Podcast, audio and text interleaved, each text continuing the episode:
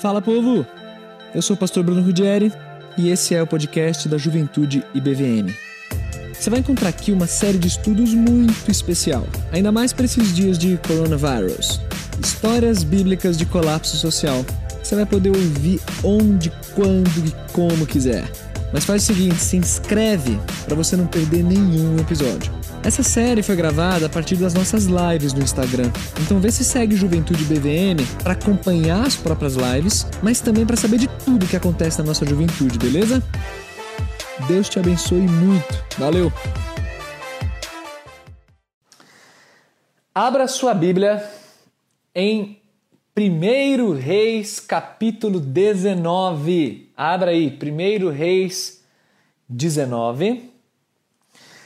Eu entendo que no jeito de Deus administrar as coisas e lidar com, com os nossos dias, essa palavra acho que vai ser bastante apropriada para esse momento de quarentena, para esse momento em que a gente fica mergulhando mais aqui interiormente, no que está aí dentro, descobre coisas aí dentro. Nesse momento em que tem gente que já está meio triste, já está meio cabisbaixo. Hoje foi a primeira vez da quarentena, deixa eu falar baixo isso aqui Hoje foi a primeira vez da quarentena que a Estela falou assim: é, Eu não aguento mais ficar dentro de casa. Então, aí você vê que o negócio está tá apertando. Essa criança já está começando a chiar. É, sempre se diverte, sempre busca maneiras, né? então, então tá todo mundo meio nessa pegada aí, já não aguento mais, tô conversando com muita gente que tá tipo ansioso com o futuro, ansioso com isso, ansioso com aquilo, é, triste, com receios. Então acho que essa palavra vai ser bem apropriada em 1 Reis 19, para a gente falar sobre um servo do Senhor que lidou em um determinado momento com é, uma tristeza profunda aí. 1 Reis 19. Esse texto que a gente vai ver a respeito do profeta Elias, ele é um texto que Vai, deixa eu explicar de outra maneira. Eu, eu, eu, escrevi um texto há pouco tempo atrás que eu fiquei até feliz, ele, ele foi bem espalhado aí, é bom, bom demais. E esse texto eu falava sobre jovens desconstruidões e tal, essa coisa assim. E eu dizia que uma marca é essa, esse excesso de psicologização dos nossos dias, né? Jovens muito psicologizados, muito novos, muito assim à base de tratamento é, psiquiátrico, ou terapia, ou remédio, ou muito assim, isso é muito comum e tal. E, e, e, isso é algo muito forte nos nossos dias. A gente tem que lidar com isso desde a tenra idade. E esse texto de 1 Reis 19 é um dos preferidos da galera que curte interagir bem, assim, essa coisa mais psicologizada com a palavra de Deus. Né? Então, tipo, ah, é, o que Elias teve, o profeta Elias teve uma depressão, pá, porque a depressão, aí vai, blá, blá, faz conexões e tal.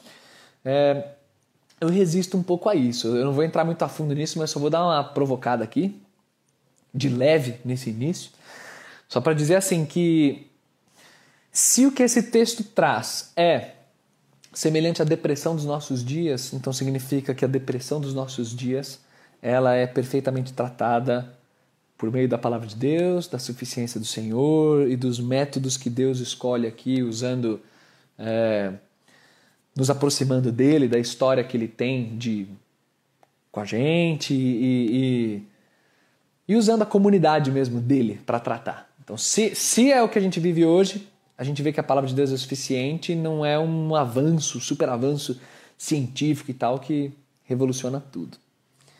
Agora, se não é, se o que a gente tem hoje é uma coisa diferente, o que eu não creio, eu preciso entender o que é que a gente tem hoje, porque os servos de Deus ao longo da história passaram por dificuldades, por problemas, e, e a palavra de Deus sempre foi suficiente para lidar, a comunidade do Senhor sempre foi suficiente para lidar. Mas eu não vou aprofundar, só para. Mas a... Mas a gente pode conversar com mais calma em outros momentos, naturalmente. Então vamos lá, abriram aí? Primeiro Reis 19, a história do profeta Elias. Deixa eu colocar vocês dentro desse contexto e vocês vão perceber como essa passagem é profunda, cara. Uma passagem profunda e muito linda. Vamos lá. O profeta Elias foi dentre os profetas, aquele, embora não tenha deixado escrito nenhum livro, mas ele foi dentre os profetas aquele que é tomado desde então como o estereótipo do profeta. Quando você pensa em profeta do Senhor, você pensa em Elias. Ele tem histórias de milagres assim absurdos em torno da sua figura.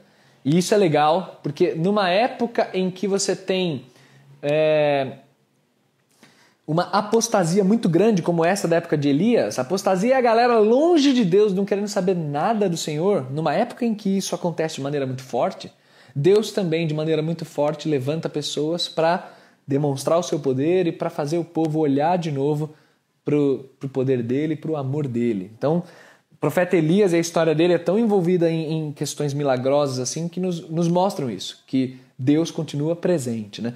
E os milagres de Elias, eles são muito lindos e inclusive no ministério de Jesus você vê alguns paralelos com milagres de Elias, né?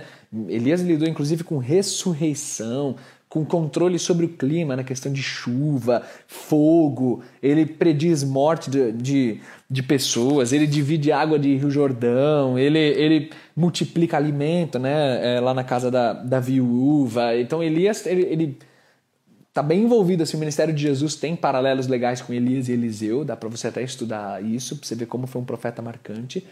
E ele é um profeta que exerceu o seu ministério no norte de Israel, e esse essa mínima descrição geográfica vai ser importante para você pegar a força desse capítulo 19 de, de Reis, você vai entender daqui a pouco por quê. Se você não conhece a história de Elias, pega primeiro Reis 17 para frente, vai lendo. É, cara, você vai ver histórias muito legais de demonstrações singulares do poder de Deus. O capítulo 19 ele acontece é, em um momento logo em seguida do episódio mais famoso envolvendo o profeta Elias, que foi o confronto com aqueles 850 profetas. É, 400 mais 450 ali, né? Que é os profetas de Baal e aqueles que seguiam o poste ídolo lá da Jezabel, aquela mulher pilantra, rainha. Era o rei Acabe e rainha Jezabel, totalmente distantes de Deus. E Elias teve esse confronto com esses profetas. A época do rei Acabe e da rainha Jezabel, ela era especialmente é, complicada para um crente, porque não é que havia idolatria na terra. Tipo, idolatria na terra houve sempre na história de Israel. Mas o que aconteceu aqui é que a idolatria se tornou institucionalizada. Então o culto oficial passou a ser o culto a Baal. Então isso que fez com que os profetas do Senhor tivessem que se esconder. E é isso que você vê é, ao longo do, do, capítulo 18, né, o Obadias, um homem de Deus que escondeu 50 profetas numa caverna, 50 profetas em outra caverna, porque estavam matando tudo, fazendo uma chacina. Então o profeta Elias está no meio desse embate, e no capítulo 18 é aquela história dos profetas de Baal, que eles é, tinham que fazer queimar o holocausto, aí ficaram orando a, a, a, Baal, nada acontecia, Elias zomba, aí Elias pega a hora, vem fogo do céu, pá, não sei o que. História sensacional aqui no capítulo 18. Logo após essa história, e aí eles matam os profetas de Baal, o poder do Senhor fica evidente para todo mundo. Logo após essa história grandiosa, é que chega o capítulo 19, em que Elias, depois de tudo isso, recebe uma mensagem de Jezabel, a rainha. Quando o rei contou para a rainha, essa rainha não valia nada, uma mulher horrível. E ela então manda um mensageiro no verso 2 dizendo assim: Que os deuses façam comigo o que quiserem, se eu não matar Elias. E aí Elias recebe essa mensagem, e esse homem que até então vinha sendo uma, uma torre de marfim na, no trabalho de Deus, o cara é um gigante ali, sozinho, acabando com tudo. Chega finalmente aquele momento em que Elias ele murcha, ele cai. É... Eu fico pensando nas razões disso, né? Esse texto é muito famoso, muito explorado, esse capítulo 19, como eu disse lá no início, né? Mas eu fico pensando muito em torno disso e como faz sentido isso que aconteceu com, com Elias. Isso faz muito sentido, cara. Você fica pensando, tipo assim, cara, mas Elias, ele, ele fez coisas. Assim, você lê o capítulo 18, você fala, meu Deus, o cara foi muito usado por Deus. Como é que depois de tudo isso, de 850 profetas, uma mulher, a rainha, manda uma mensagem e o cara, tipo, agora o cara vai sucumbir. O cara fala para mim já deu e tal. Eu, eu acho perfeitamente compreensível isso da parte de Elias. Eu acho que às vezes a gente pesa muito a mão né, na, na figura de Elias. Ah, Elias foi um fraco, não sei o quê, blá, blá, blá. Mas é muito compreensível, cara, muito compreensível. Se você vê até trajetórias, fazendo um paralelo moderno, né? Você vê pastores, por exemplo, é muito comum, cara, pastores que experimentaram muito do poder de Deus, da graça de Deus, ensinaram muitas pessoas, foram bênçãos na vida de muitas pessoas. Chega um momento que de repente o cara puf, sucumbe. É, hoje eu estava conversando com um irmão aí da igreja, a gente estava falando sobre o Joshua Harris. Não sei quantos de vocês já leram livros do Joshua Harris. Ele ficou muito famoso por aquele Eu Disse Adeus ao Namoro, que é um livro ruim. Ele defendia uma coisa de namoro que ele mesmo renegou depois, mesmo antes de apostatar da fé. E ele, e ele escreveu dois livros que continuam ainda hoje excelentes. Eu recomendo muito. Cave Mais Fundo, O Sexo Não é Pecado, Lascívia Sim. Livros muito bons o cara escreveu. E aí, acho que foi ano passado, esse ano, não lembro, acho que foi ano passado. O cara mano, largou da mulher, largou da fé, disse que não é mais chamado de cristão. Vazou, vazou. Conheço o cara, não sei da, da história a fundo do cara, né? O que, que ele teve de lidar, o que não lidou, mas eu sei que era um servo de Deus, que era uma bênção, um cara muito bom pregador, muito bom escritor, e que sucumbiu. Em algum momento da caminhada dele, o remédio que ele oferecia para os outros não serviu mais para ele, né? E ele largou mão de tudo. Então, o que Paulo fala, aquele que está em pé, tome cuidado para que não caia. Todo mundo é sujeito a isso. E eu vejo o que acontece com Elias. Elias, ao contrário do Joshua Harris, que eu estou contando, não foi um pecado, algo assim, que ele caiu, uma imoralidade, um negócio assim. Mas ele, o, o, que acontece com Elias é, é um cansaço. É, é, é o momento que ele se esgotou. Eu sinto que faz bastante sentido o que acontece com Elias, porque é como, tipo assim, Senhor, depois de tudo que é grandioso que aconteceu. Agora eu esperei que o reavivamento acontecesse. Agora eu esperei que. E não, tipo, de novo, agora a mulher continua querendo me matar depois de tudo que ela viu. E o povo não faz nada. E, cara, eu não sou melhor do que os que vieram antes de mim, não, cara. Eu já esgotei, tipo, já fiz. Senhor, tudo que o Senhor já me usou e nada disso adiantou, eu acho que agora o que resta para mim é, é, me isolar e, e acabou. Para mim acabou. Levanta outras pessoas aí, faz tua obra, porque para mim acho que já deu. É, é, o, é o esgotamento, né? Depois de tudo que ele fez, você fica cansado de ver. Ler os capítulos ali, você fica cansado. Chega um momento que, cara, não, acho que não aguento mais. Para mim já deu. E tem gente que passa muito por isso, né? Em diferentes áreas. Quarentena é uma boa um bom momento para isso, né? Bom momento de, cara, para mim já deu, não aguento mais. Ah, não tô aguentando mais nada disso, tal. Eu falei que a geografia era importante aqui para entender um pouquinho. Essa história está acontecendo no norte, aqui em cima, norte de Israel. Elias ele sai e ele desce até Judá. Cara, você não tem noção do quanto ele andou. Ele andou mais de 100 quilômetros. Ele chega em Judá e ali em Judá é que ele deixa o moço dele, quer dizer, o seu assistente de profeta, ele deixou ali em Berseba, verso 3 seu assistente, e ele desce ainda mais, ele desce para o deserto. E é no deserto que Elias chega lá embaixo de uma árvore e pede a morte. Senhor, para mim, deu. O colapso na terra tá demais para mim. Não tem mais jeito isso aqui, eu não quero mais fazer parte disso. Para mim, acho que o que eu tinha que fazer eu já fiz e agora é hora de partir. E aqui você vai começar a perceber o tamanho do carinho e do amor que o Senhor tem a maneira como ele trata a gente. A maneira como ele trata Elias é muito bonita, gente. Ele começa com um princípio básico para todo mundo que está tá passando por situações de profunda tristeza. Uma boa alimentação e uma boa soneca. É isso que Deus faz aqui, né? Ele provê alimento, capítulo 19 mostra isso, e Elias vai tirando atraso, se é que isso é possível, de sonos anteriores, né? Elias vai descansando e comendo.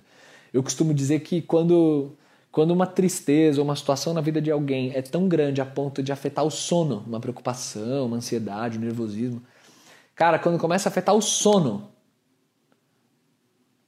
é ladeira abaixo. Afetou o sono, é ladeira abaixo. Aí começa a ter que tomar remédio para dormir, aí um remédio leva outro remédio, leva outra situação, blá, blá, blá. Mexeu com sono, não mexe, não mexe com o sono de alguém, não mexe. Mexeu com sono, mexeu com tudo. O sono é muito importante. Então, se você está numa situação de ansiedade, de preocupação, de nervosismo, que isso começa a afetar o seu sono, toma muito cuidado e ora ainda mais intensamente, intensamente ao Senhor pedindo ajuda, porque afetar o sono é dose. E aqui começa com alimentação e sono.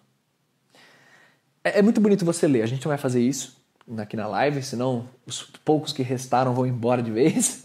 Mas a, o que acontece é que no verso 8, depois dessa primeira tratativa de Deus, de Elias, coma bem e durma bem.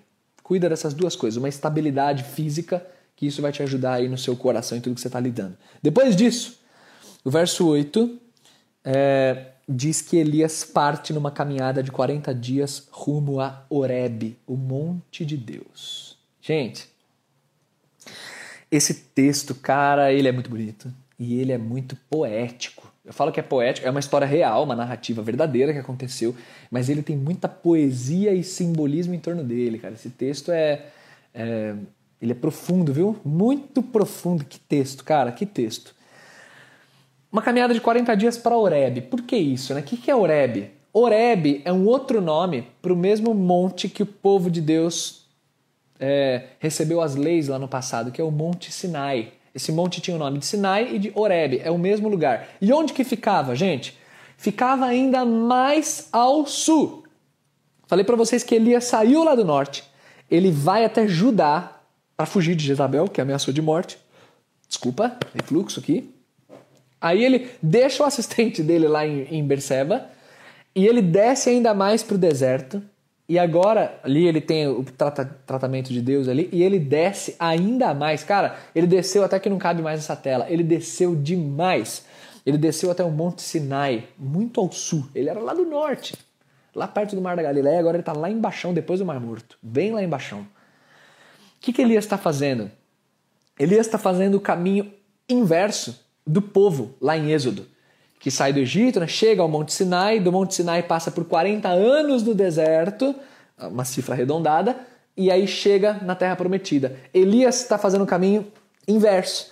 Ele fica 40 dias, e isso é interessante, por que, que ele fica 40 dias nessa, nessa trajetória do deserto de Judá até o Monte Oreb? Por que, que ele fica 40 dias? Porque essa, essa trajetória daria andando normal ali uns 15. O cara faz em 40. Tem um 40-40 um envolvido, né? 40 dias com 40 anos lá de Israel no Êxodo. Mas tem também, gente, possivelmente aí uma. Um, o quadro de, de desânimo, cara, que Elias estava passando, né? Esse, esse, esse andar. Quem nunca, né? Andou sem rumo, assim? Andar sem rumo pensando na vida, andar devagar, andar. Talvez ele parasse, ficasse em umas cavernas lá no deserto, gastasse um pouco mais de tempo.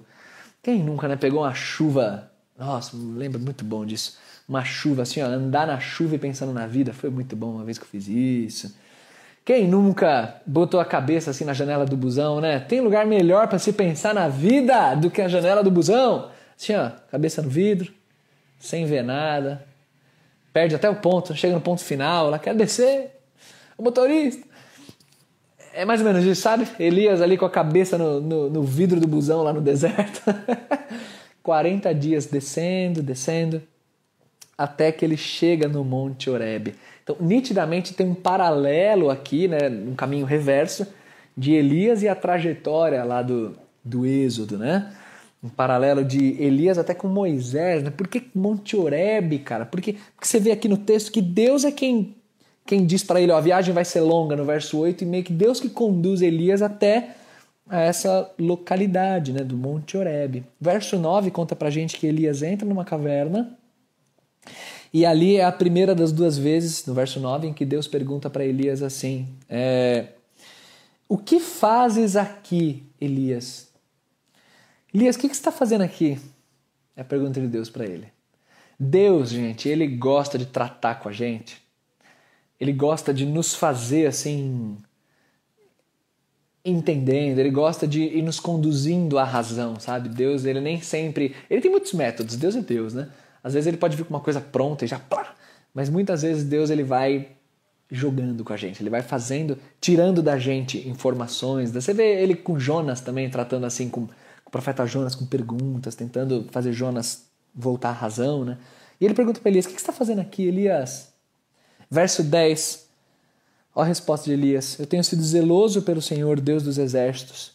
Porque os filhos de Israel deixaram a tua aliança, derrubaram os teus altares, mataram os teus profetas à espada, e eu fiquei só e procuram tirar-me a vida. Cara, é muito legítimo o que Elias está sentindo. Elias está se sentindo só. Ouça bem o que eu falei, é legítimo o que ele está sentindo. Não significa que tudo que ele está dizendo é, é totalmente verdadeiro, que as impressões dele são todas corretas que a gente sabe que não, até pela continuação do texto. Mas é muito legítimo esse sentimento de esgotamento e de, meu, eu, não, eu sinto que eu não aguento mais. E é aqui que eu quero falar com você que talvez neste momento sente que não aguenta mais sua vida e que você está numa situação de ansiedade, nervosismo, preocupação, medo, dor, angústia. Que você fala, cara, eu não aguento mais. O que vai ser do meu minha profissão, da minha, do meu futuro, essa quarentena, esse lixo que eu estou vivendo, tá, sabe assim? Você está nessa caverna, que no caso é o teu lar aqui, mas Elias está numa caverna e é a partir dessa caverna que Deus chama Elias, né? Para fora dessa caverna, Elias, vamos conversar. É isso que Deus está fazendo. Vamos, vamos entender o que está acontecendo, Elias, com muito carinho. Observa quanto tempo se passa, tá? 40 dias de caminhada. Tipo, não é horas, não, tá? Deus tratando aqui com Elias, tá? E aí, o verso 11 acontece um negócio muito simbólico. Elias responde assim, né? Tô me sentindo plá, desse jeito. Aí no 11 Deus fala: Sai e põe-se aqui neste monte perante o Senhor. Isso tudo acontecendo no Monte Oreb, gente. O Monte Oreb é um monte importante na história de Israel, bem lá ao sul. Lembra que no 18 Elias estava no Carmelo lá no norte, Monte Carmelo, lá no nortão da terra. Monte onde ele fez maravilhas com o Senhor. Milagres e tal. Dali do Carmelo ele sai, ele vem até o sul. Agora você tem um homem numa caverna e Deus levou esse homem para outro monte, que é o Monte Horebe. A gente vai entender aqui por que Deus fez isso. Qual que é a mensagem que Deus está tratando aqui com Elias? Nesse momento acontece um negócio milagroso passa um vento forte que faz os montes fenderem, passa um terremoto, passa fogo, tipo assim, manifestações grandiosas de poder. O que, que são essas manifestações que aconteceram ali? Isso aqui é simbólico, gente. Deixa eu me explicar quando eu falo simbólico. Isso aconteceu de verdade, mas tem um, algo por trás. É um paralelo é um paralelo nítido com o que acontece no Monte Horebe, ou Monte Sinai, lá na época do Êxodo com Moisés.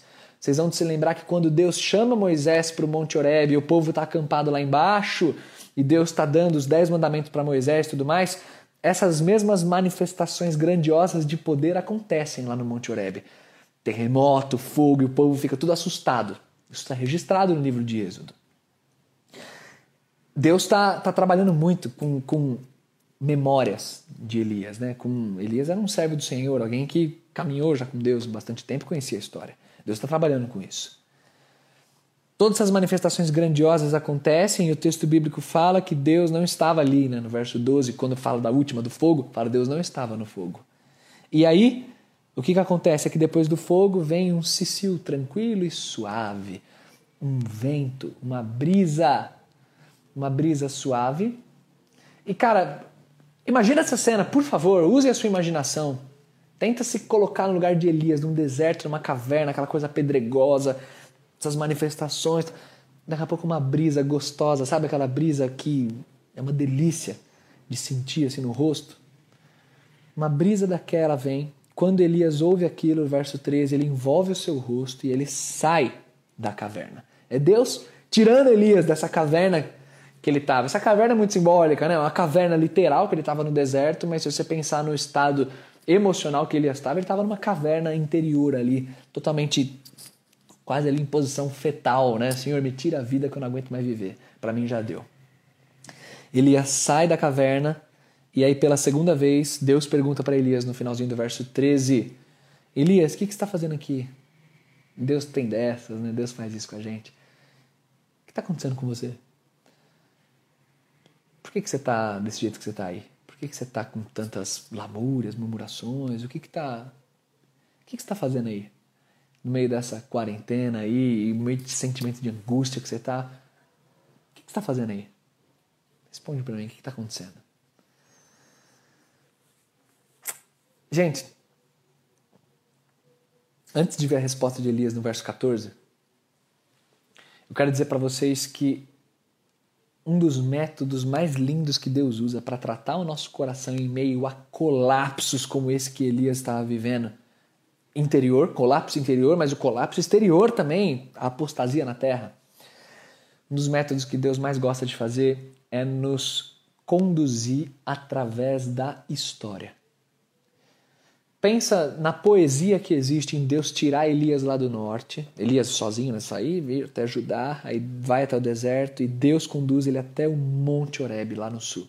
Pensa o quão poético é isso.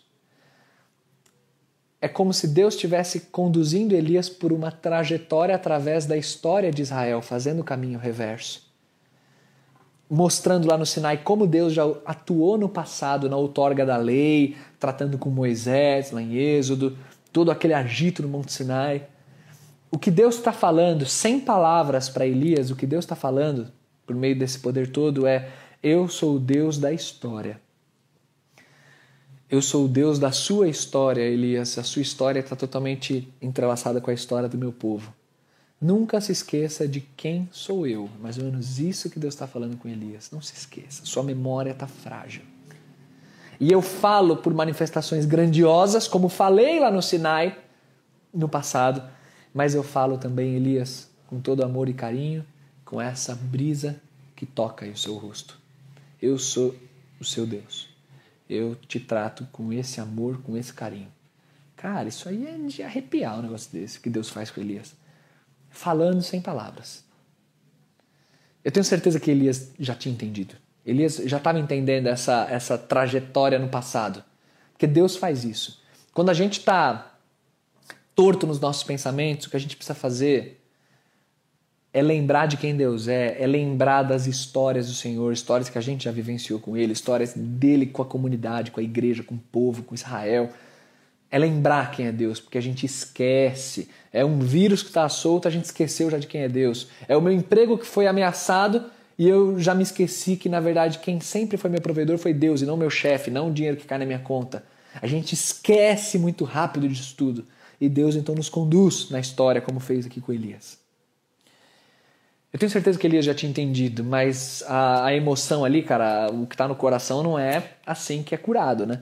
E aí o que acontece no verso 14 é a resposta de Deus, de resposta de Elias, quando ele vai ecoar mais ou menos o que ele falou lá atrás no verso 10, quando ele diz assim, de novo, né? Tendo sido, tenho sido extrema, extremamente zeloso pelo Senhor, Deus dos exércitos, porque os filhos de Israel deixaram a tua aliança, derrubaram os teus altares, mataram os teus profetas à espada, e eu fiquei só e procuram tirar-me a vida. Elias meio que repete, né? É como eu estou me sentindo isso aqui. É isso aqui, Deus.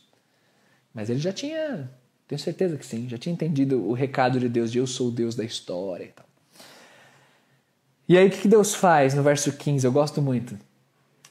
Depois de dias, chega o um momento que a lamúria, essa murmuração toda, esse negócio todo tem que acabar.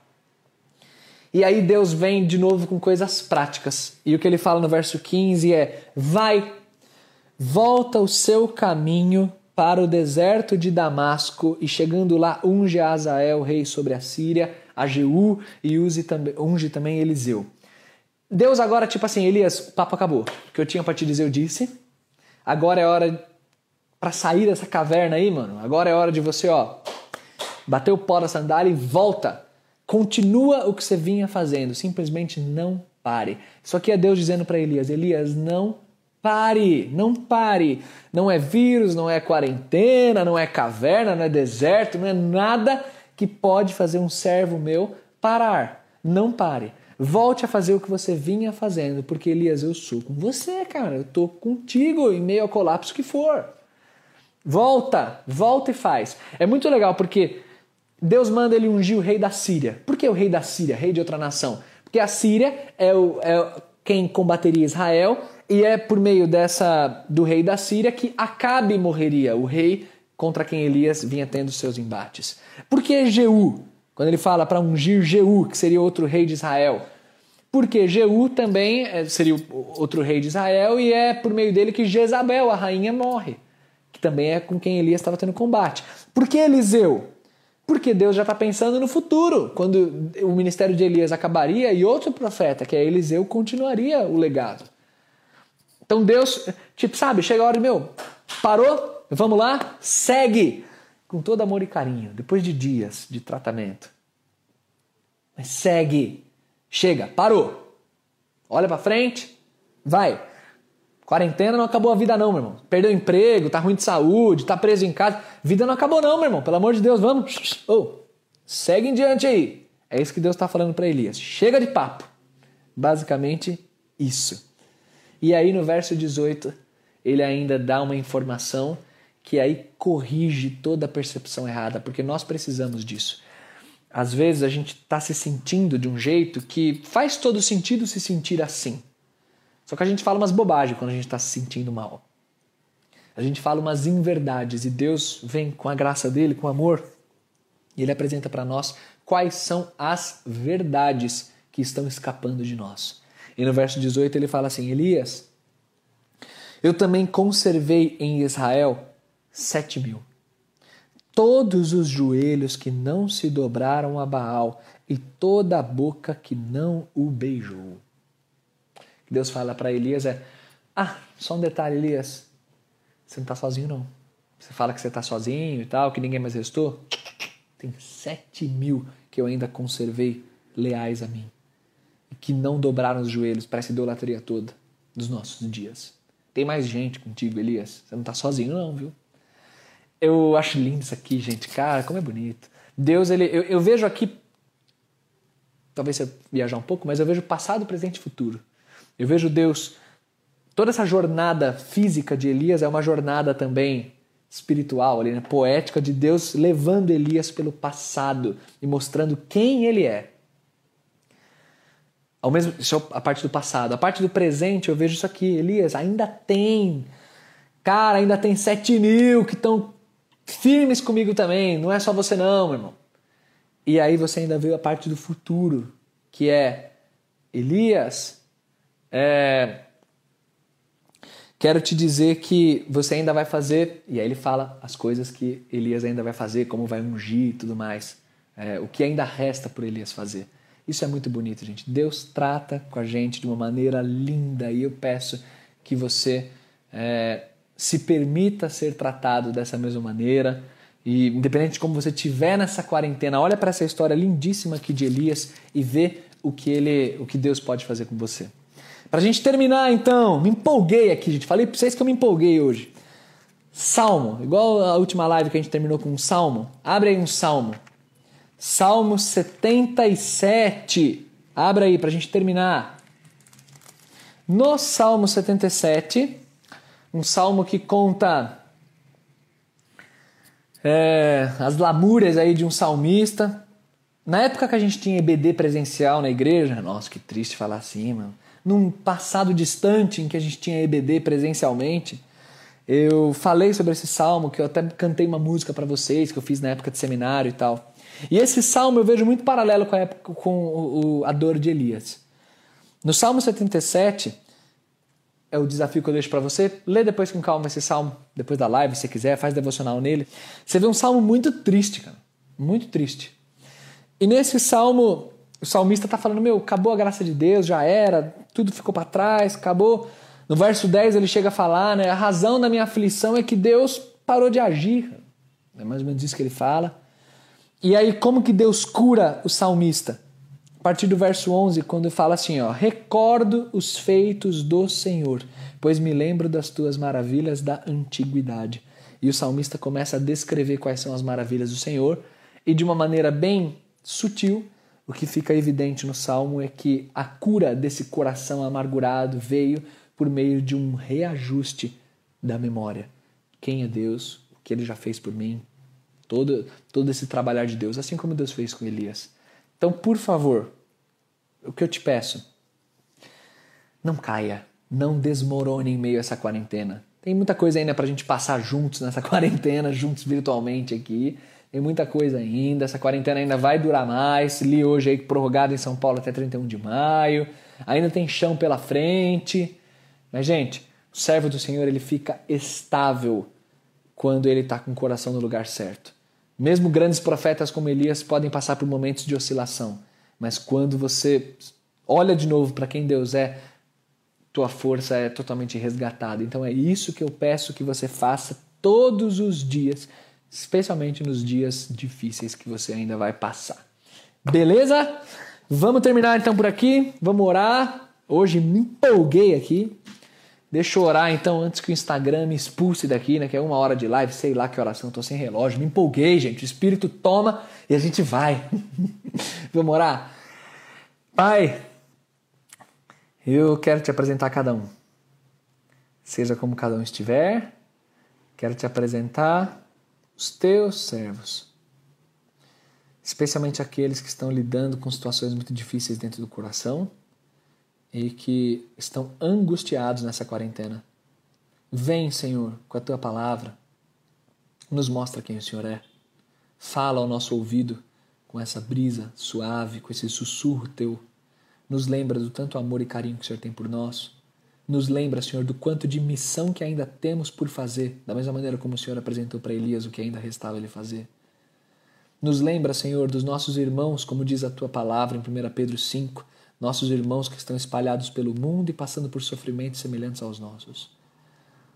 Coloca, Senhor, o nosso coração no lugar, nos enche de alegria, de ânimo, de disposição, de força para seguir em frente na tua obra. Nos sustenta, Senhor, nessa quarentena, nos sustenta nessa pandemia, nos dias terríveis ainda que nosso país vai enfrentar, essas mortes muito tristes que têm acontecido diariamente. Nos sustenta, nos usa como ferramentas, nos ajuda, Senhor, a sermos bênção, do jeito que só o Senhor sabe fazer e nos ajude a acreditar no Senhor sempre, todos os dias.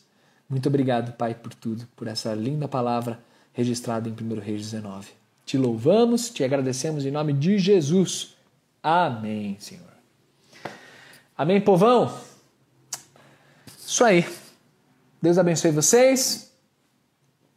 Terça-feira tem mais live. Olha o Luquinhas pedindo. Gente, verdade, ó, vale, vale a pena reforçar isso aí, hein? Todas as lives têm sido editadas e colocadas no podcast. Se você perdeu alguma, cara, vai lá no podcast da Juventude digita lá Juventude BVM, você vai no, no Spotify, pega lá, faz uma maratona no monte de live que tem lá, tá bom? Dá uma olhada lá na, nas, nas lives. De repente até revisita aquelas que você já viu e que a, gente esquece, né? Então, estar com Deus é sempre se relembrar. Então vai lá no podcast BV, da Juventude BVM e re, reouça lavando louça, ajudando em casa, fazendo sei lá o que você for fazer, fica lá ouvindo as lives, tá bom? Que mata um pouquinho da saudade também e Deus trabalha no coração. Gente, muito bom. Saudade, saudade. Valeu, gente. Deus abençoe. Sucesso. Tamo junto. Thank you.